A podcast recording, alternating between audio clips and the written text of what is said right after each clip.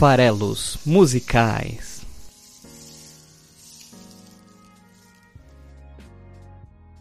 Fala aí, você que gosta de música! Estamos aqui para mais um Farelos Musicais, o podcast que interpreta canções de letras de músicas. Já são 88 episódios com o de hoje. O de hoje que caiu na véspera do dia mais romântico do ano, o dia 12 de junho. Então hoje estamos aqui, né, e vamos ter que dedicar o programa ao Dia dos Namorados, que é amanhã.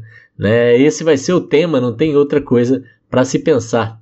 Então, é claro, quero aqui dedicar o programa à minha esposa, à minha namorada, a Gi Farelos, que cuida tão bem lá do nosso espaço no Instagram, que você já segue com certeza. Então, procura lá por esfarelado.com.br, segue a gente por lá e conheça mais das loucuras que a Gi Farelos apronta. E aí tinha esse dilema, né? Já que vamos falar sobre música romântica, não tem outra escolha para o Dia dos Namorados, qual música escolher? E tinha boas opções, confesso. Algumas, algumas músicas que eu fiquei pensativo em trazer para cá, mas eu acabei fechado com o Elton John.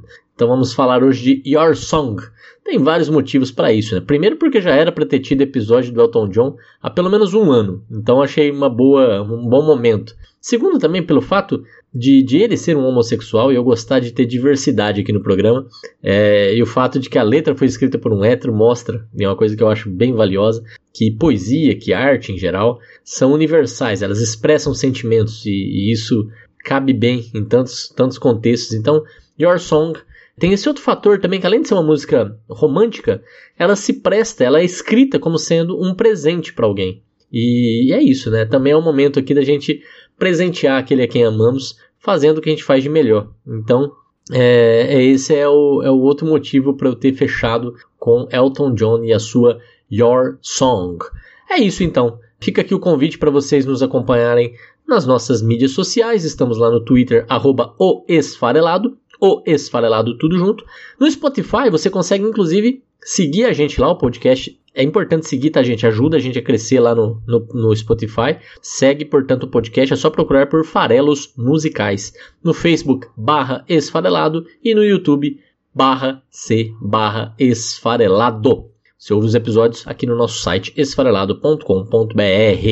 Legal, gente. Olha o seguinte. Vamos então é, avançar aqui para a parte da biografia do artista do dia.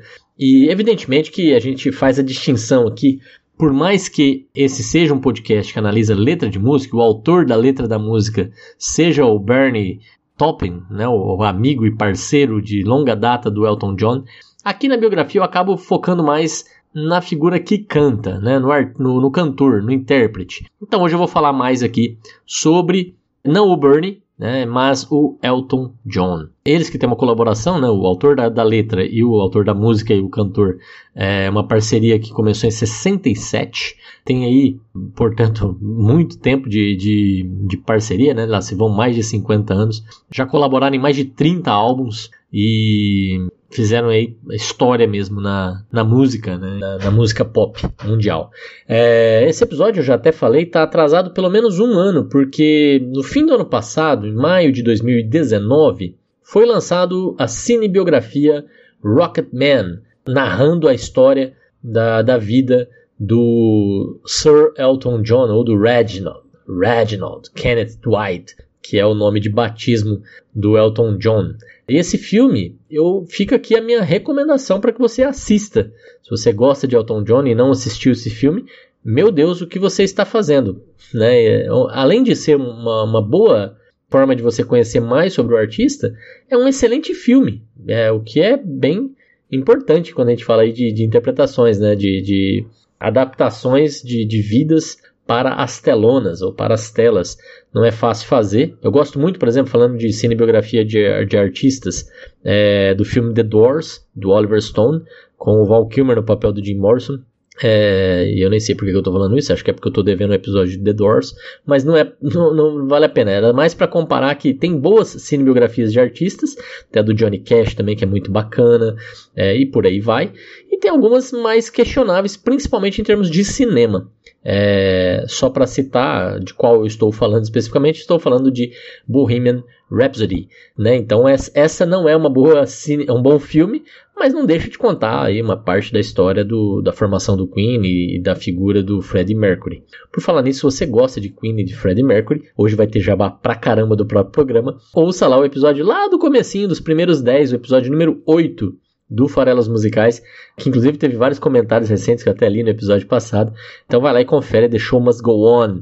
É, enfim, mas o Bohemian Rhapsody não é um bom filme. Ele e a interpretação, inclusive do do Remy Malek, que foi premiado com o Oscar, é um grande absurdo, porque ele faz uma imitação muito mais do que uma interpretação. É muito rasa. É, e o filme tem seus problemas também, principalmente pensando em montagem e, enfim, tem, tem, é, é complicado defender o filme, mas fez muito sucesso, é, principalmente pelo conteúdo musical, obviamente. Né? As pessoas iam muito mais para reviver a experiência do Queen e do fantástico Fred Mercury. Já com relação ao Rocketman, que fez muito menos barulho, talvez porque é, veio no ano seguinte, então as pessoas achavam, ah, é mais um filme de adaptação de, de carreira de um grande músico, né? É, porém, é um melhor filme, é um filme muito, muito bom como filme e, e entrega uma boa história e é muito bem adaptado. E o curioso é que eles, os filmes guardam uma relação, além de terem sido lançados em anos consecutivos. O, o diretor do, do Rocketman é o Dexter Fletcher, que é o mesmo cara que substituiu nas gravações, na finalização do Bohemian Rhapsody, o Brian Singer, né, que teve problemas lá na, na reta final da execução do filme. Então tem essa. Imagino eu que talvez se ele tivesse assumido o filme desde o começo, o filme pudesse ser melhor. Mas enfim, chega de falar de Rocketman, é, assistam, vale a pena. Eu vou aqui falar um pouco da biografia do. do não, vou, não vou deixar de fazer só recomendando o filme, não. Mas muitas das coisas que eu vou falar aqui, talvez você vai ter muito mais riqueza de detalhes assistindo ao filme. Primeiro dizer também que além dele ter nascido como Reggie ou Reginald Kenneth White em 47 na região da Grande Londres, na região de Piner, na Inglaterra, ele tem um outro motivo que eu esqueci de falar no começo também, para ele ter trazido como o, o, cara do episódio do Dia dos, dos Namorados, né? O Valentine's Day na, no Hemisfério Norte foi o dia que ele escolheu para se casar. Olha que interessante. Então, além de tudo, além de ser uma canção bonita, romântica, que é um presente, ele ainda o artista se casou no Dia dos Namorados, então, em 84, no né, primeiro casamento dele, que foi um casamento com uma, uma mulher, a Renate Blowell, que durou até 88. Ele, ele se casou com ela no Dia dos Namorados, na Austrália, em 84. Olha que curioso. Então, mais um reforço aí, uma curiosidade para reforçar a escolha do episódio de hoje de Your Song. Ele é bissexual, pelo menos se assumiu bissexual na década de 70, mas teve esse casamento com a, a Renate, que durou pouco, é, e que ele mesmo depois disse que era, era uma, uma que ele estava vivendo uma mentira na, naquela relação.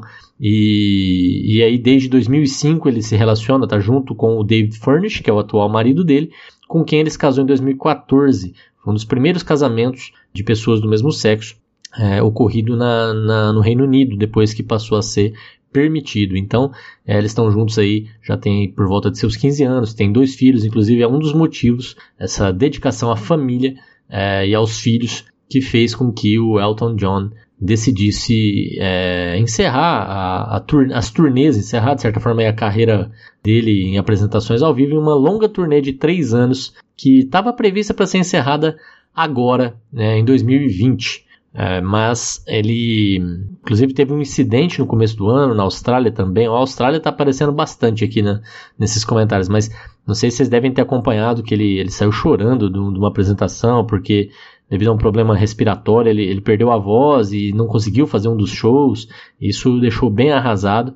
E aí esse show foi cancelado, depois tivemos o problema da pandemia, então os shows em geral foram cancelados, e aí não sei se essa, essa previsão dele de encerrar a, a carreira agora em dezembro desse ano vai ser mantida ou não, mas esperemos que não, esperemos que ele consiga reagendar pelo menos os locais pelos quais ele estava pensando em, pass em passar e, estender um pouquinho mais esse período ativo dele.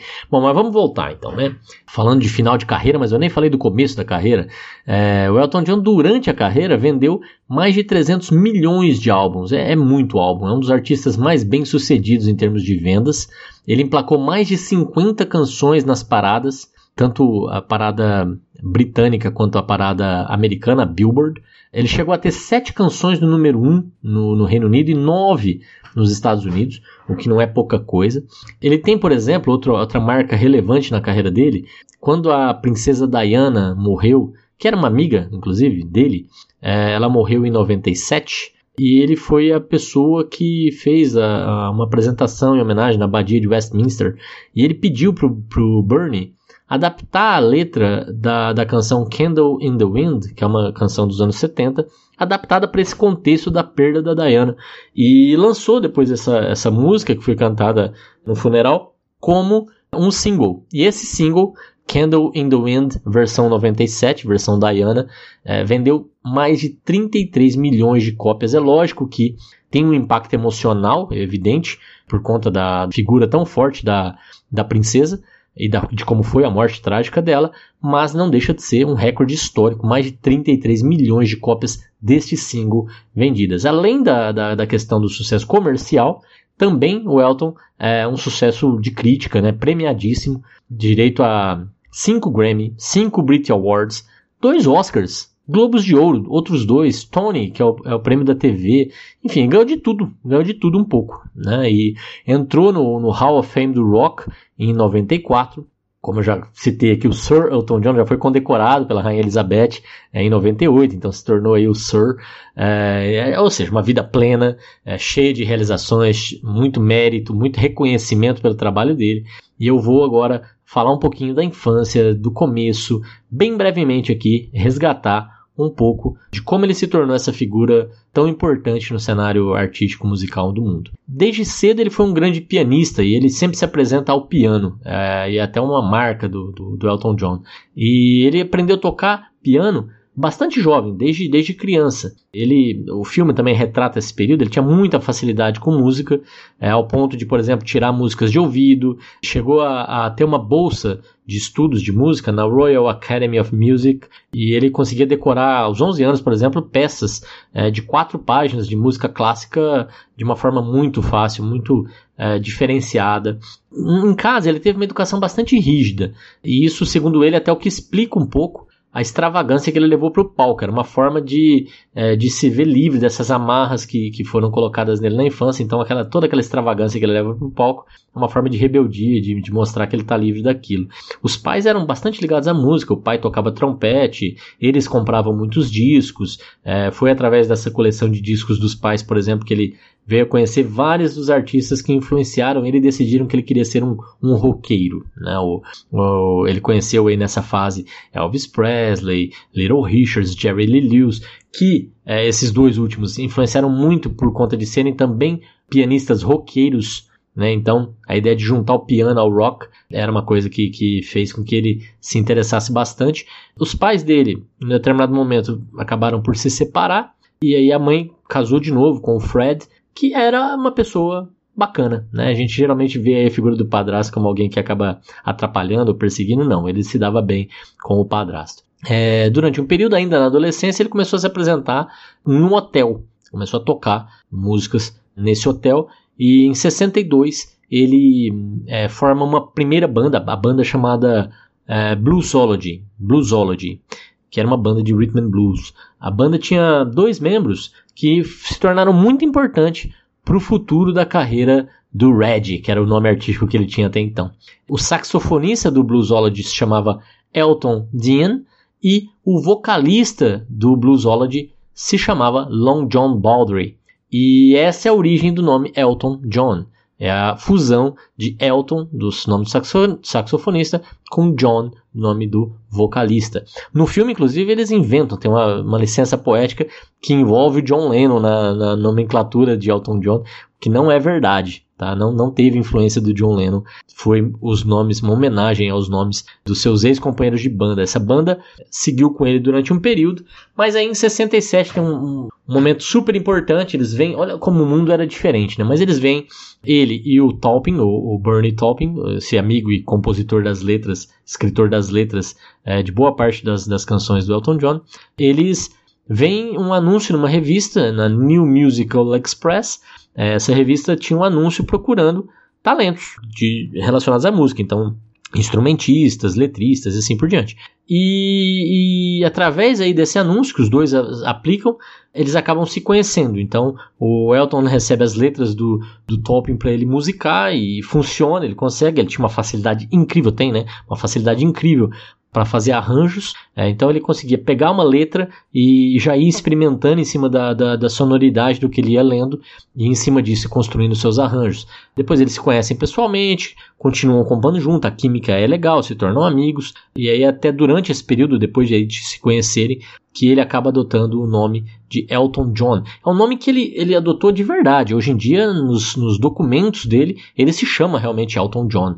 Isso aconteceu em 72. Ele resolveu abandonar, de certa forma, a persona que ele tinha como Red como Reginald e passou a adotar o nome Elton John, inclusive legalmente. Não é só um nome artístico, mas não. O que é curioso também é que ele enfiou um Hércules ali no meio. Ficou Elton Hércules John. Meteu um Hércules, por que não? Bom, eles funcionam bem juntos, ele e o Bernie.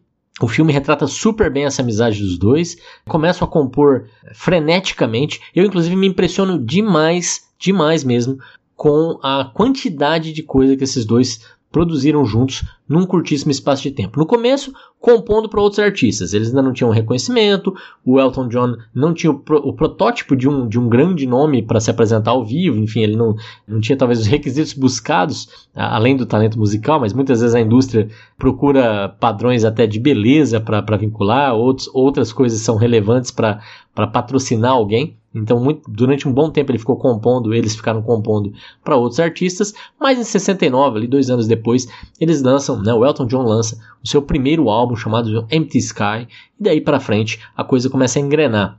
É, logo em 70 ele lança é, o ano seguinte o seu segundo álbum chamado Elton John, e logo nesse segundo álbum ele inclui a canção Your Song, que é a canção de hoje dos, dos farelos musicais e é também o primeiro hit da carreira do Elton John, que alcançou top 10 tanto no Reino Unido quanto nos Estados Unidos. Ele, nesse, nesse momento aí também, em 1970, faz a sua turnê, é, a primeira turnê dele nos Estados Unidos, tem um concerto histórico lá no, no bar chamado Troubadour em Los Angeles, que é um dos momentos mais fantásticos do filme. É, de novo, se você não viu o filme, tá perdendo. Esse momento do filme é inacreditavelmente surreal e, e maravilhoso. E é nesse momento também que é importante para a carreira e para a vida dele. Ele se envolve com o John Ride, que viria a se tornar o seu amante no primeiro momento. Eles depois seguiram com uma relação juntos por cinco anos como namorados e ele foi produtor durante todo esse período e até 1988, então uma relação que durou muito longa profissionalmente até é, o ano de 88 com o John Wright. E eles se conheceram aí nessa primeira turnê americana do, do Elton John. E eles começaram a produzir freneticamente, como eu falei. Eu me impressiono porque era uma média, durante a primeira metade dos anos 70, de dois álbuns por ano e com sempre hits e músicas que, que caíam no gosto popular, que subiam nas paradas, uma capacidade inacreditável de fazer canções memoráveis. É, em 70 ainda eles lançam, além do Elton John, que foi lançado de Teen Your Song, lançam o segundo álbum, Tumbleweed Connection. Em 71, Madman Across the Water, que tinha lá a canção que eu gosto muito, Tiny Dancer.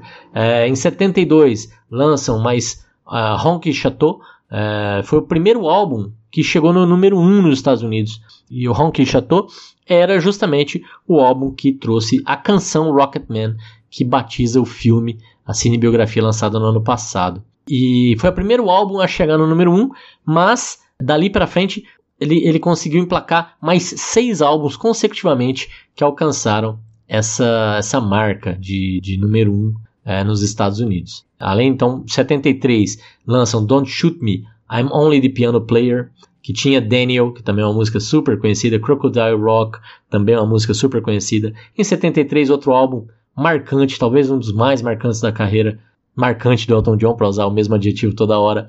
Goodbye Yellow Brick Road, que tem a música título super conhecida, tem Benny and the Jets, tem a versão original de Candle in the Wind, que eu já comentei que foi resgatada aí no episódio do falecimento da Diana. É, em 74, Walls and Bridges. Esse também é importante porque é um, é um álbum que tem a participação do, do Elton John, desculpa, do John Lennon. Aí sim, é, o John Lennon realmente participando da, da, da carreira do Elton não por conta do nome dele, do nome artístico, mas realmente aqui é, como colaboradores, como admiradores dos trabalhos um do outro. O, eles tinham colaborado na, na versão do John Lennon para Lucy in the Sky with Diamonds. Fica aqui a pergunta se isso tem a ver com LSD ou não. E, e aí, como, como contrapartida, digamos assim, o Elton John gravou com o Lennon é, a música do LSD e é, o John Lennon participou de Whatever Gets You Through the Night. Se você gosta de John Lennon, inclusive eu tô citando ele já não é a primeira vez, volta no episódio 84 do programa e dá uma ouvida, né? Ele tá lá e é legal ouvir, né? O, o programa que fala de Imagine é, do, do John Lennon. E ele tinha feito um, um, um, desafio, né? O John Lennon e o Elton John fizeram uma, uma aposta. É, o Elton garantiu que essa, é, esse trabalho inédito dos dois juntos atingiria o número um das paradas e que se atingisse, a aposta seria que eles iam se apresentar juntos no, no Madison Square Garden em Nova York é, em um show do Elton John e o John Lennon acabou tendo que pagar essa aposta, né? Ele, não, ele realmente perdeu a aposta e teve que pagar. Então tem também essa apresentação ao vivo dos dois. 74 ele lança Caribou, com o grande hit The Beach Is Back. É, em 75, Captain Fantastic and the Brown Dirty Cowboy, que é um álbum autobiográfico, que foi o primeiro álbum que debutou como número 1. Um, né? Os outros álbuns atingiram a posição de número 1. Um. Esse não, esse nasceu como número 1. Um. Foi o primeiro e único álbum que alcançou esse feito é, na, na, parada americana. O grande hit aí é Someone Saved My Life Tonight.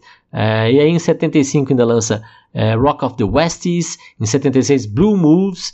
E, e que, por que eu estou falando tudo isso? Né? Blue Moves, para quem não, não, ligou o nome aos bois, é, trouxe aí, por exemplo, é, Don't Go Breaking My Heart, dueto que ele tem com a Kiki D. E pelo amor de Deus, quem não conhece essa música, né? Enfim, é, o que eu tô só realçando aqui os nomes é para você ver o volume, a quantidade de coisa que esses caras lançaram num período aí de 5 anos, 6 anos. É, é, muita coisa. É, dois álbuns por ano, nessa riqueza, nessa qualidade, não é para qualquer um. Né? Então, só isso aí já garante ele no Olimpo dos artistas ligados à música. É realmente alguém diferenciado. A Rolling Stone, na revista, em 2003, fez uma lista com os 500 mais, maiores álbuns de todos os tempos. Esses tipos de listas sempre são controversos, mas 500, gente, é muito álbum. E o Elton John emplacou seis álbuns nessa lista, não é pouca coisa. E esses seis álbuns que ele emplacou são justamente esses, né, lançados entre 72 e 76. Foi a época de ouro do Elton John, tanto em termos comerciais quanto de crítica.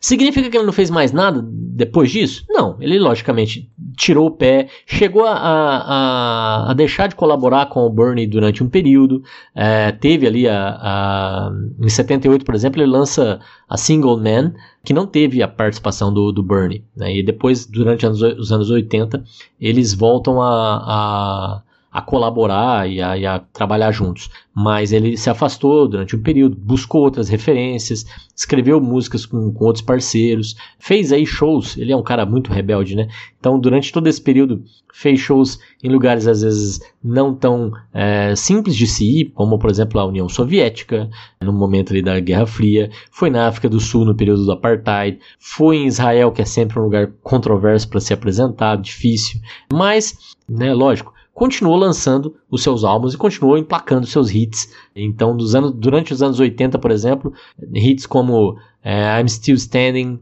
Little Janie e aí talvez Nikita. É, para mim é uma música marcante, eu ouvi demais essa música.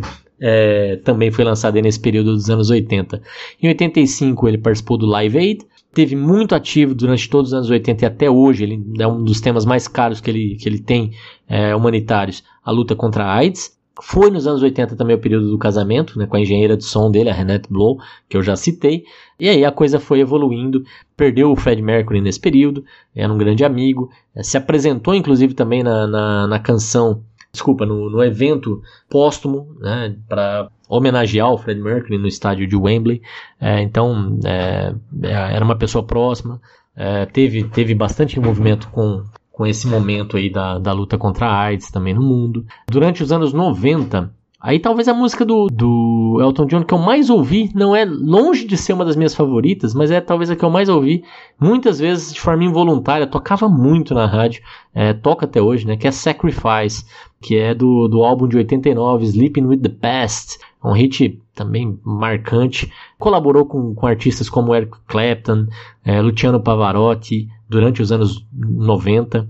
É, lançou inclusive um álbum chamado Duetos, em que ele começou a ter é, essas, essas participações aí com grandes nomes da música. Isso se estendeu, vou falar agora aqui da, da sequência aqui para finalizar um pouco, empacotar um pouco essa reta final aí do, do da biografia alguns duetos que ele tem feito até como de uma forma é, consistente nas entregas de, de prêmios do, do Grammy. É, mas ainda durante os anos 90, teve outro momento marcante que foi o envolvimento dele na adaptação cinematográfica é, da peça O Rei Leão. Já tinha ajudado a escrever as letras, né, da, na verdade a, a, música da versão da Broadway, que é mais antiga que isso, também é dos anos 70. Mas aí teve essa versão em 94 cinematográfica da Disney e ele escreveu músicas inéditas como The Circle of Life e Can You Feel the Love Tonight, é, em parceria aí com o letrista Tim Rice, e ele ganhou o Oscar por conta disso. É, então deixou de ser só um, prêmio é, musical, né? passou a ser um prêmio musical relacionado ao cinema, é, por que não? O Elton John, é, depois dos anos 2000, começou a ficar cada vez mais incomodado em é, aparecer. A figura dele começou a incomodar ele e ele não queria mais aparecer nos próprios videoclipes. Com isso, é curioso, tem alguns videoclipes dele em que ele é interpretado por outras pessoas e aí tem, por exemplo, This Train Don't Stop There Anymore, que é, ele é vivido pelo Justin Timberlake. Ou então, tem um outro que eu acho que vale a pena pesquisar e busquem o videoclipe de I Want Love, é, em que quem o faz, né, ou quem, quem tá na, na frente das telas é ninguém menos que Robert Downey Jr., o próprio Homem de Ferro, fazendo lip singing da, da, da música. Então, é, vale a pena também conferir.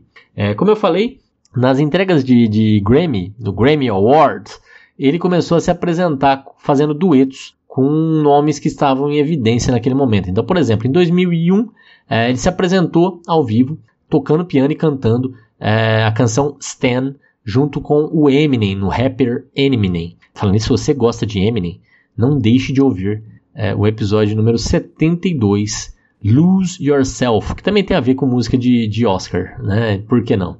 Então essa canção Stand, que para mim é uma das melhores do Eminem, se não a melhor, o, Elton John nessa apresentação ao vivo faz a parte que na gravação de estúdio coube a inglesa Dido.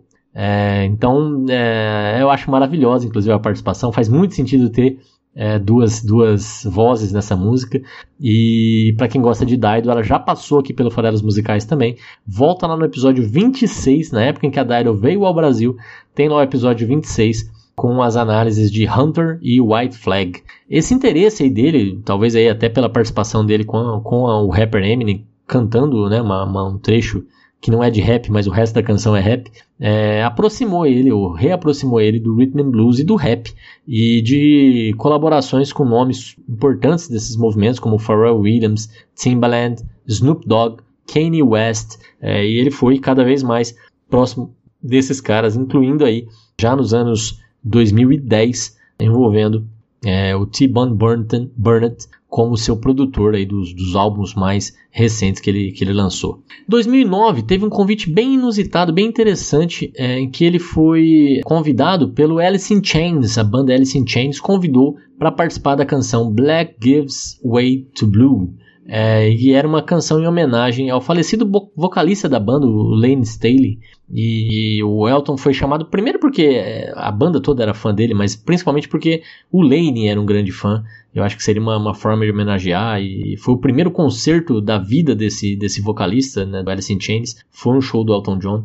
E aí ele topou, e enfim, também tem, tem essa participação aí para quem quiser conferir. E que mais? Aí, como eu falei, participações no Grammy. Então, em 2012, Tá lá o Elton John numa nova entrega do Grammy, dessa vez cantando junto com a Lady Gaga. Ela cantou é, duas canções dela com a participação dele e depois eles cantaram juntos Your Song, que é a canção de hoje, do episódio de hoje dos Farelos Musicais. No ano seguinte, volta ele na apresentação do Grammy, a figura carimbada por ali, fazendo um dueto agora com o Ed Sheeran. Ed Sheeran.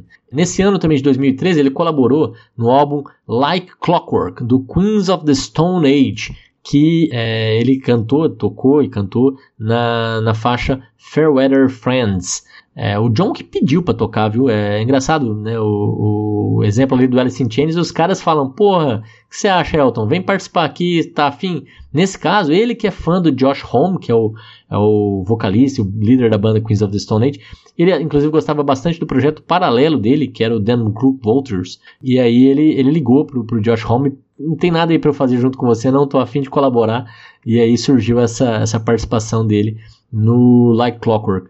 É, e Queens of the Stone Age, para quem gosta, tem aqui o episódio número 14 The Sky is Falling, que é a minha canção favorita, talvez, do Queens of the Stone Age, apesar de eu gostar muito do Songs for the Deaf por inteiro. Viu como o cara que está aí há tanto tempo na música me ajuda a fazer jabá do programa? Porque ele participou de tanta coisa, já fez tantas colaborações, mas percebe que aos poucos ele foi começando a se reinventar como artista e a também experimentar colaborar com quem estava fazendo música que ele gostasse, em, momentos variados e de estilos variados. E aí a pessoa pode até pensar, poxa, mas que interessante, mas e, e o que ele tem para entregar? E o que ele, além das participações, além dele estar tá se desafiando como artista, estaria também Elton John produzindo conteúdo ainda, produzindo ainda música relevante? A resposta é sim. É, em 2013, por exemplo, já sete anos atrás, bem recente, ele lançou seu trigésimo primeiro álbum chamado The Diving Board, que chegou ao terceiro lugar no Reino Unido e ao quarto lugar nos Estados Unidos. Ou seja, Elton John ainda é um artista relevante, ainda é um artista que tem o seu público, que, que é cativado pelo que ele produz. Em 2016, lançou seu 32 álbum, Wonderful Crazy Night, e teve aí o hit Looking Up. É, nesse mesmo ano ele voltou a, a, ter participações aí no cinema, né, com, interpretando ele mesmo no filme Kingsman. E ainda no ano seguinte, em 2017, é, esse é um episódio bem interessante porque teve um documentário, um documentário que foi bastante premiado também, chamado The American Epic Sessions, que foi dirigido aí pelo Bernard McMahon. A ideia também era, era resgatar é o primeiro sistema de registro de som, primeiro sistema não, um sistema de registro de som que era comum, era usado nos anos 20. Restaurar esse tipo de equipamento e, e trazer artistas para tentar ali explorar aqueles recursos com aquelas limitações. E durante a gravação desse, desse documentário, o Elton John é, mostrou toda a sua capacidade, que eu já tinha comentado, sua capacidade de montar arranjos e de, de fazer música. Ele, fascinado ali pelo, pelo equipamento, catou ali uma letra do, do Bernie, que era Two Fingers of Whiskey, né, dois dedinhos de whisky, e, e, arranjou na hora, cantou na hora, isso tudo foi registrado diante das câmeras. Ele teve ali apoio do, do produtor dele, que era o T-Bone Burnett, que eu tinha comentado, é o produtor dos dois últimos álbuns que eu já citei, o Diving Board e o Wonderful Crazy Night, é, e também do Jack White, que para quem não reconhece é o vocalista, líder da banda White Stripes. Para quem gosta, vai lá e ouve o episódio número 12 do, do Farelas Musicais, em que eu falo sobre Little Acorns, né, os, as avelãzinhas, bela música é, de autoajuda lançada pelos White Stripes, White Stripes que já está passando da hora de voltar para cá. Bom, mas então, Jack White e T-Bone Burnett chegaram lá, ele já estava meio que pronto com o arranjo, aí eles deram uma, um acabamento, vale a pena aí se você puder procurar esse, esse documentário para curtir, bem interessante. É, como eu já tinha falado, teve aí o filme lançado em 2019, é, Rocketman, é, deu a ele, inclusive, o segundo Oscar pela canção que ele escreveu para o filme I'm Gonna Love Me Again. Eu vou me amar novamente. E aí agora fica a esperança de que, é, usando as suas fantasias, seja de Pato Donald, seja de Estátua da Liberdade, ele possa voltar a, a iluminar os palcos e não nos abandonar dessa forma prematura, como aí a pandemia acabou provocando. Que ele ainda é, possa é, fazer pelo menos um, ano completo de turnê dando a chance das pessoas se despedirem dele nos palcos e que ele possa então ir curtir a família, curtir o maridão. É isso aí, Elton. Desejamos o melhor para você. Vamos então falar aqui mais sobre a canção Your Song e fica a dica. Quer saber mais? Assista o documentário, mas mais que isso, assiste Rocketman, que é um filmaço.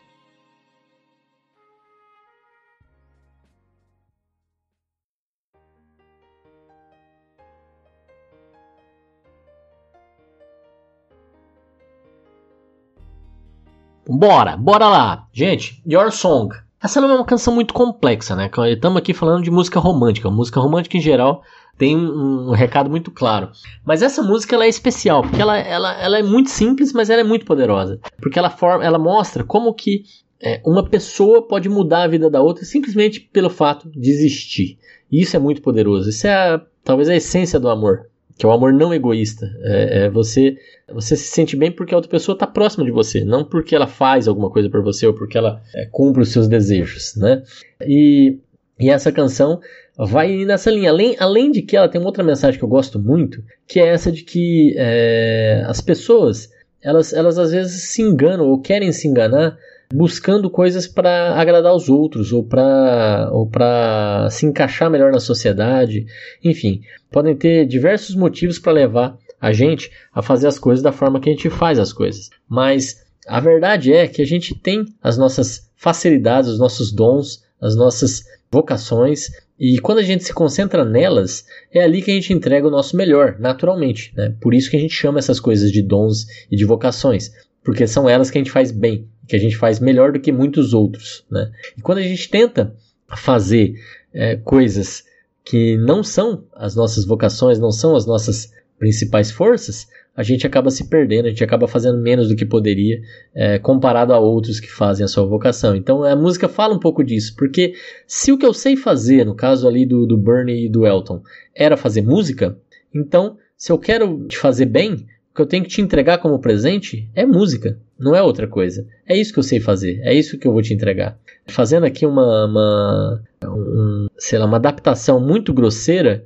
é, é, lógico que eu poderia ter um podcast falando de alguma coisa mais é, interessante, com mais técnica, mais, com mais profundidade, eu sei lá. Mas o que eu consigo fazer, o que eu gosto de fazer, é ouvir música, pensar a respeito das músicas e trazer aqui para vocês as minhas ideias sobre elas, é, para a gente poder dialogar. É pouco, eu sei, mas é o que eu sei fazer, é o que eu gosto de fazer. Então, estamos aqui compartilhando as nossas canções. Essa é a sua canção e essa é a canção que o Elton John fez para você, você que gosta de música. Aqui, é, como eu estou falando, vamos tentar dar uma interpretação romântica, mas existe uma vertente que entende essa música como uma canção também de amor fraterno. O amor fraterno, por exemplo, entre os dois, é, inclusive entre os dois parceiros musicais aí, o Bernie e o Elton, também essa possibilidade de, poxa, o que eu faço para você, as músicas que eu faço para você, tem a ver com esse nosso amor, de, de um ter encontrado o outro, de a gente se somar e se completar tanto. E era bem o início ali da carreira dos dois, eles estavam em perfeita química, é, já tinham percebido que, é, em termos românticos, em termos de, de amor é, carnal, não ia rolar nada, mas o amor fraternal era evidente, e tanto que dura, dura até hoje. Então a música começa dizendo: It's a little bit funny, this feeling inside. I'm not one of those who can easily hide. I don't have much money, but boy, if I did, I'd buy a big house where we both could live. Bom, é, esse é o início da canção que está dizendo assim, eu, é até um pouco engraçado esse sentimento que eu tenho. Eu não sou daqueles que conseguem facilmente esconder ou facilmente disfarçar. Eu não tenho muito dinheiro, mas rapaz ou cara, se eu tivesse, eu compraria uma casa bem grande onde a gente pudesse morar. E aí vamos lá, vamos, vamos, vamos tentar mergulhar um pouquinho mais aí nas, nas palavras desse começo de canção. É, primeira observação, é, ele está falando ali que esse sentimento que ele tem dentro dele, ele não consegue facilmente esconder. E aí a gente tem que lembrar da questão do fato de, de o Elton ser um bissexual ou um homossexual, é, e, e, nesse sentido, às vezes é difícil também de esconder o que a gente sente, o que a gente é.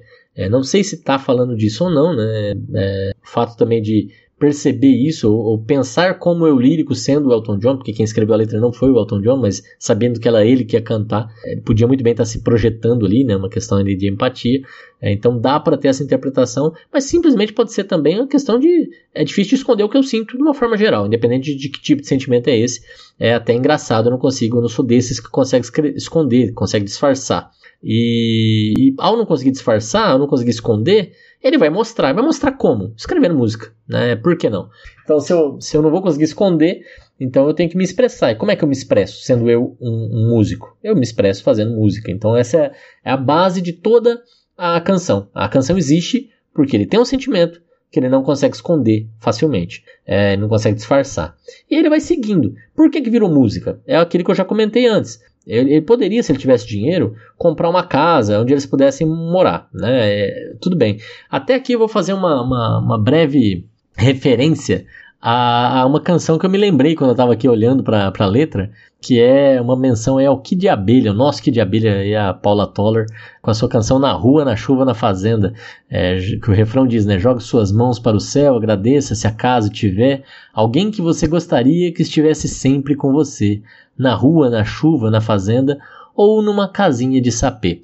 E aí você vê, né, aqui o amor nacional qualquer lugar serve. Né? Pode ser na rua, pode ser né, na sarjeta, pode ser numa casinha de sapê, pode ser na chuva, debaixo de chuva, é, mas também pode ser na fazenda, que talvez combina mais com se eu tivesse dinheiro eu compraria uma casa para nós dois. O importante é que a, a, gente tem que agradecer aos céus caso a gente tenha alguém que a gente queira que sempre esteja com a gente. Então, como é dia dos namorados, fica aí uma menção ao que de abelha.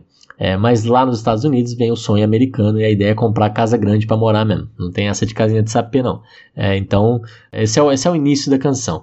Como ele, ele é, não é rico, né, ele não pode comprar.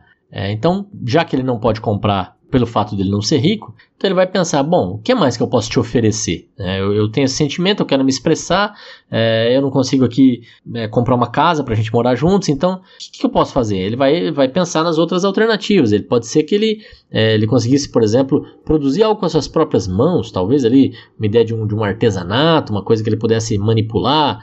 É, é uma possibilidade, podia fazer uma estátua para você, ele podia fazer um, né, um, alguma coisa com as mãos. Ele poderia também fazer alguma coisa química. É, ele poderia. E aí pode ser uma alquimia, não precisa necessariamente ser aí é, é, a química tradicional. Ele pode muito bem ter a alquimia de misturar ingredientes e produzir drinks ou produzir comida que, que conquiste uh, a pessoa amada, ou que homenageie a pessoa amada.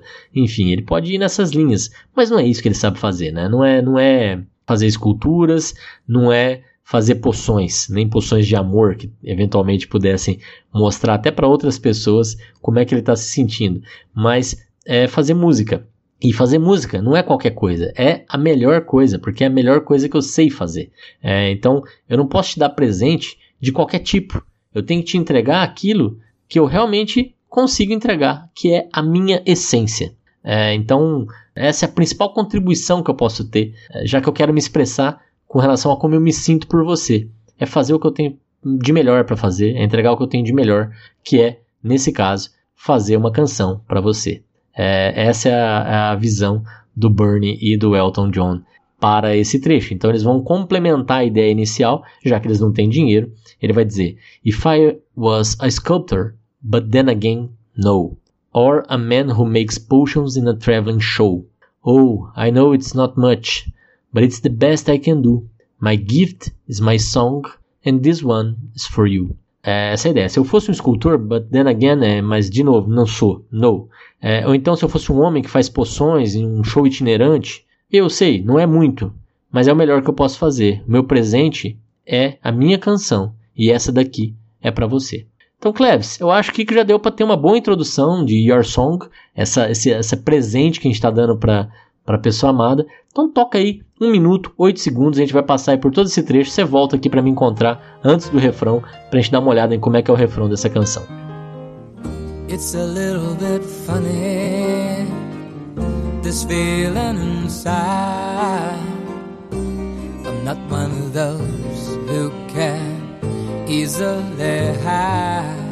I don't have much money but boy if I did I'd buy a big house where we both could live. If I was a sculptor, but then again, no, or a man who makes potions in a traveling show.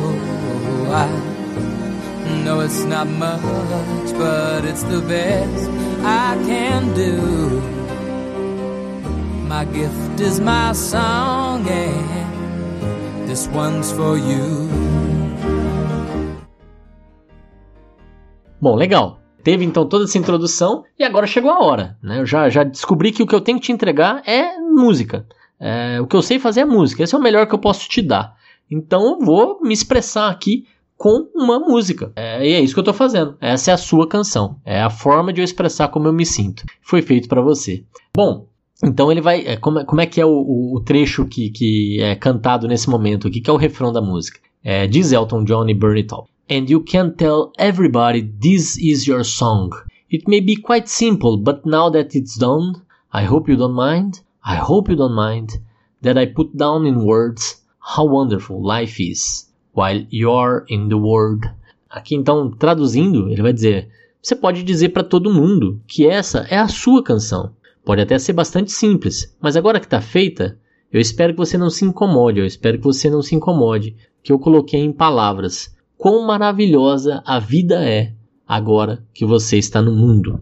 Primeira coisa, já que a gente citou bastante filme ali no começo, né, eu vou, vou fazer aqui mais uma menção a filme, um filme maravilhoso, principalmente para quem gosta de musical, para quem gosta de música, dos anos 2000, Moulin Rouge, é, com Ian McGregor e a Nicole Kidman. Filme divino, é, vale muito a pena assistir. E tem um trecho maravilhoso que é chamado de Elephant Medley Song, que os dois personagens, que é uma cantora de cabaré e um escritor frustrado, que estão apaixonados mas não podem viver o seu grande amor, vão pro topo né, de, um, de um elefante cenográfico, é uma cabeça do elefante cenográfico, e ali eles têm um diálogo em que o Will McGregor e ela cantam trechos de canções famosas, canções românticas famosas em forma de medley. É, então, trechos apenas.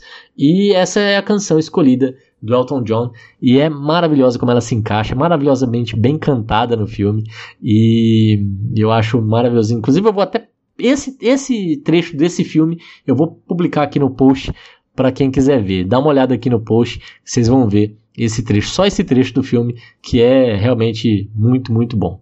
Tem YouTube, tem tanta coisa boa nesse, nesse trecho, vocês vão gostar. Bom, para quem não conhece, né? É, aqui é o conflito também interessante entre vida e mundo. Porque quando ele fala, na, na parte final aqui do refrão, quão maravilhosa a vida é agora que você está no mundo, quanto você está no mundo, é, ele está conflitando isso, né? Então, quer dizer, tem o geral, que é o mundo, né? Onde estão todas as vidas por aí espalhadas, e a minha vida, é, a, que é o particular. Então, é, a minha vida e o quanto que uma coisa afeta a outra. Se o mundo, essa coisa é, multifacetada, distribuída, com, com tantos indivíduos com suas próprias vontades, suas próprias, seus próprios universos. Lembra até também da, da peça de teatro A Dona da História, que a personagem sempre falava isso.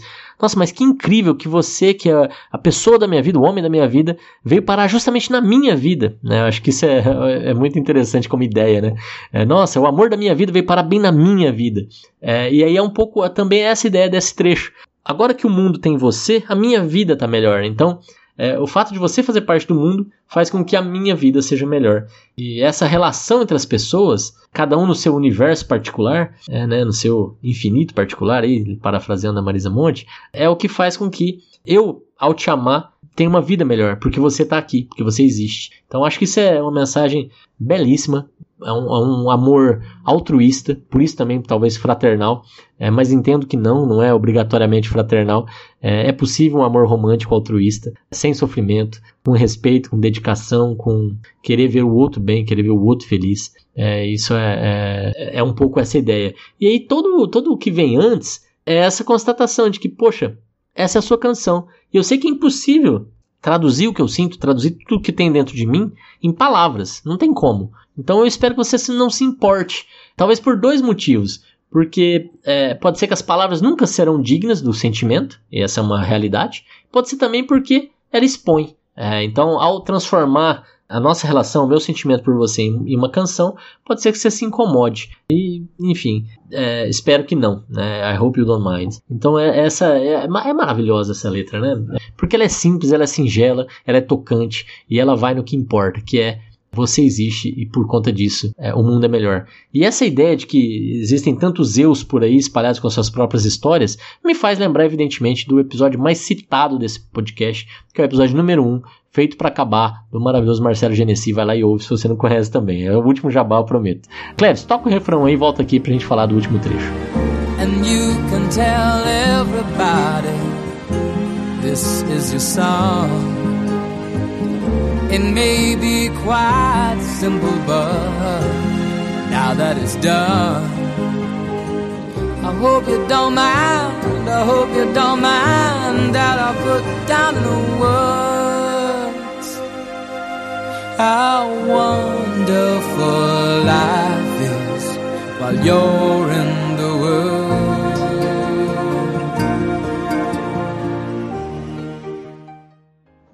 para finalizar a canção, eu vou fazer aqui. Eu acho, eu acho bem complicado analisar esse final, eu acho confuso um pouco as ideias, e justamente eu acho que isso é proposital, evidentemente. Expressar os sentimentos por alguém é algo difícil, seja através de música, seja presencialmente ali é, no dia a dia. É, e a própria letra nesse momento que a pessoa já falou, olha, o que eu tenho para te oferecer é minha música, toma aqui, espero que você nos comode, mas você é maravilhoso e o fato de você existir me torna uma pessoa melhor, mais feliz.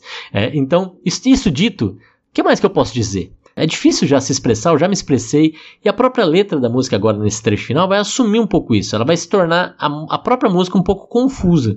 É, eu acho que isso é de propósito, vou começar a trazer aquelas coisas de, poxa, e se eu começar a olhar para o que tem no mundo? E se eu começar a olhar para as coisas ao redor, será que elas, é, como é que elas impactam esse, essa minha vida agora que você está junto? Então ele vai citar, por exemplo, é, musgos versos e músicas, olhos verdes ou azuis. É, vai começar, é, em termos de confusão, como eu falei, a propositalmente, porque são, são poetas, é, é, eles com certeza conseguiriam evitar essas repetições, mas aqui, por exemplo, nesse, nesse último, nessa última estrofe, eles vão começar a repetir palavras de uma forma abusiva até, que são palavras bem sonoras, como well and well, quite and quite, e olha que quite já foi usada no refrão com it may be quite simple. E agora que ele vai usar quite duas vezes, que é um intensificador. É, então, acho que é, a ideia aqui é, é, essa, de falar, olha, é difícil se expressar, a gente tenta ser simples, mas tem horas que simplesmente não dá. E, e ainda assim, ainda que olhando para essa confusão e para as coisas mais simples da, da vida, ele, ele vai fazer alusões bonitas e poéticas sobre, por exemplo, o sol e o fato de que o sol brilha para você. E, e isso é, dá para sempre levar em conta a sua importância no meu universo, porque para mim o Sol existe para poder te iluminar. É, então não deixa de ser bonito ao mesmo tempo que ele está explorando coisas ali super cotidianas e, e, e, confusas em certos momentos, com repetições, como eu falei. E, e, aí tem um outro ponto que dá para você tirar desse último trecho, que é a questão de, de a importância não está nos aspectos físicos como a cor dos olhos, que é uma coisa que ele esquece, inclusive. Ele não sabe dizer se é azul ou se é verde. Mas é, o que importa é que eles são os olhos mais doces que ele já viu. Então o que importa é o que está além do físico. E eu acho que isso é uma coisa também que é, dá para valorizar nessa última estrofe da canção Your Song, que diz: I sat on the roof and kicked off the moss. Chutei os musgos. Well, a few of the verses, well, they've got me quite cross. But the sun's been quite kind while I wrote this song. It's for people like you that keep it turned on. So excuse me forgetting, but these things I do, you see, I've forgotten if they're green or they're blue. Anyway, the thing is, what I really mean, yours are the sweetest eyes I've ever seen. Então, como eu falei, tem as repetições, perceberam enquanto eu fazia a leitura, né? Well, a few of the verses, well, they've got me quite cross. But the sun's been quite kind Quer dizer, well, well, quite, quite. É, depois, forgetting, forgotten. É, em seguida, e assim vai. Né? Então, é, traduzindo aqui esse trecho todo, diz: I sat on the roof and kick off the moss. Eu, eu sentei no telhado, chutei os musgos, sentei no telhado. Me lembra o que?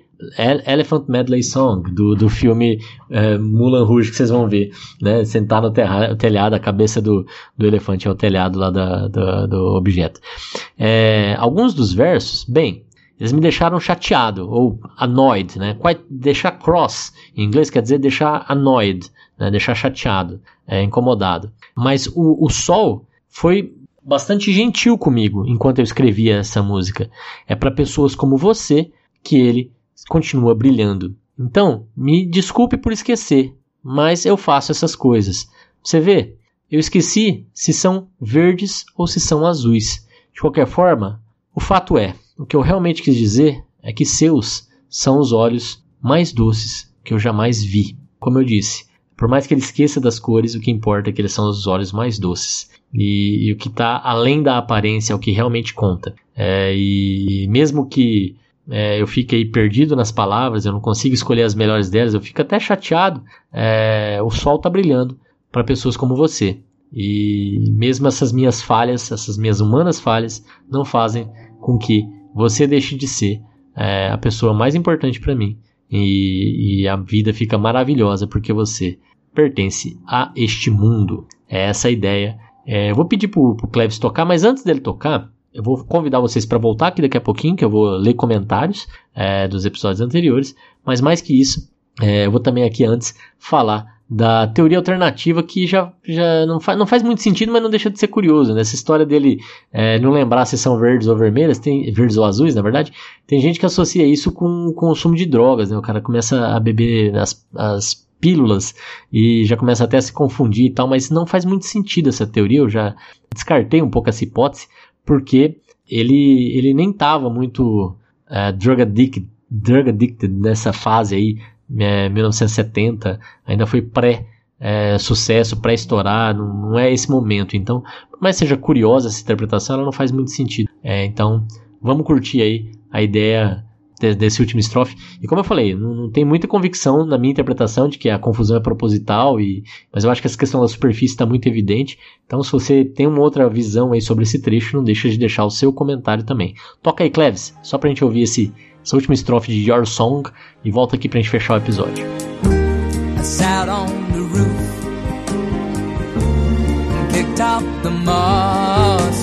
I of the verses, well they've got me quite cross. But the sun's been quite kind while I wrote this song. It's for people like you that keep it turned on. So excuse me for getting, but these things I do. You see, I've forgotten if they're green or they're blue. Anyway, the thing is, what I really mean. Yours are the sweetest eyes I've ever seen.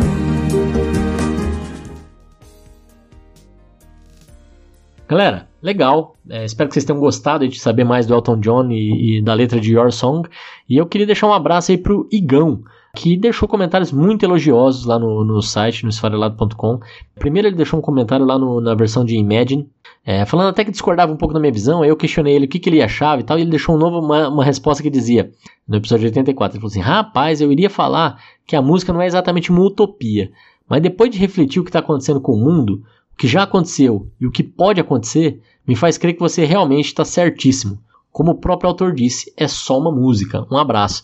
E é isso, né? A gente percebe que tá cada vez mais utópico o mundo de Imagine. É, eu tô bem preocupado com os próximos passos do nosso mundo aqui. E no episódio passado, Inclassificáveis, o episódio Black Lives Matter, é, inclassificáveis do Arnaldo Antunes, o Igão deixou uma mensagem que eu queria ler aqui. Você é gigante, cara. Tenho certeza que um dia terá o reconhecimento merecido.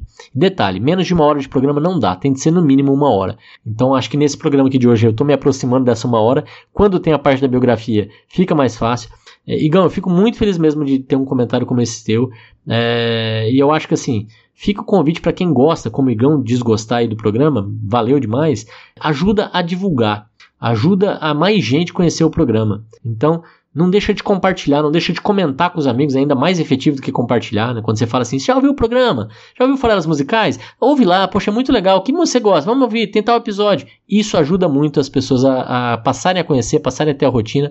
É você comentar a respeito, é, falar que você está ouvindo, falar que você curtiu, é, mas também compartilhar. Então, é, eu tô no Facebook, tô no, no, no Twitter, sempre pro, propagando episódios. Então segue a gente lá e quando eu publicar, vai lá e retuita, vai lá e compartilha. É, faz esse favor, vai ajudar muito a seus amigos que também gostam de música conhecerem o Farelas Musicais e fazer com isso com que a comunidade aqui do Farelas Musicais seja ainda maior. Fica aqui meu agradecimento e meu pedido para que vocês ajudem o programa a atingir ainda mais gente. Um grande abraço, até a semana que vem. Bom Dia dos Namorados para vocês. Um beijo para os casais apaixonados do Brasil. Um abraço. And you can tell everybody this is the song. It may be quite simple, but now that it's done, I hope you don't mind. I hope you don't mind that I put down in the words how wonderful life is while you're I hope you don't mind. I hope you don't mind that I put down in the words. How wonderful life is while you're